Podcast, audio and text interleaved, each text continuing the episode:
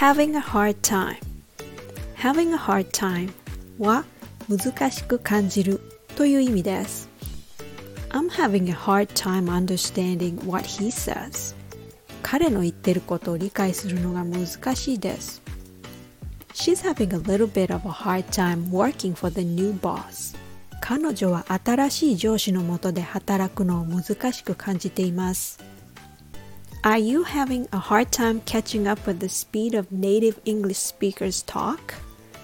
I know I've been there. First of all, I would like to suggest you to learn about syllables so you can get a hang of the flow of speech. Once you know the syllables, it will take your English to the next level. That would help you to hear each word more clearly, so you won't have a hard time anymore. Come join my lessons and I can help you. Thank you.